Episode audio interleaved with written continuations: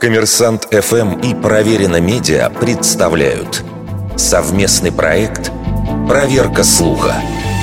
Говорил ли помощник американского президента Вудро Вильсона о необходимости раздела России на несколько государств? В конце прошлого года Владимир Путин упомянул о том, что еще в начале 20 века Запад лелеял планы развалить Россию на части.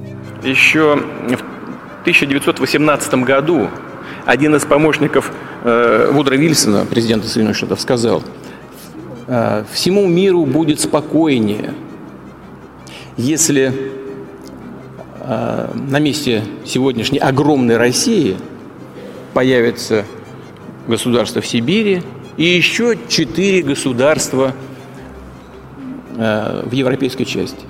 Действительно, на сайте библиотеки Ельского университета выложены дневники Эдварда Хауза, дипломата и неформального советника президента США Вильсона. Наибольшую известность Хаус получил в годы Первой мировой, когда стал представителем Белого дома в Европе, а позднее был назначен посредником Вашингтона и Антанты. 19 сентября 1918 года Хаус написал – Россия слишком большая и слишком однородная для безопасности мира.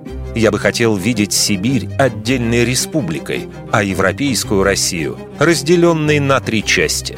Однако мнение советника шло вразрез с официальной позицией Вашингтона.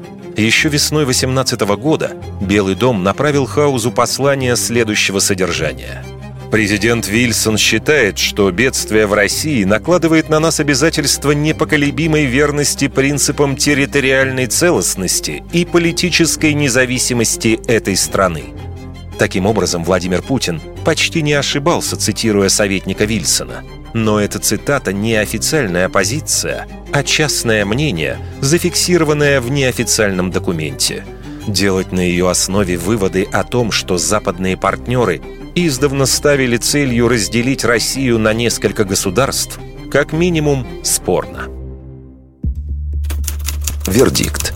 Неверная атрибуция цитаты.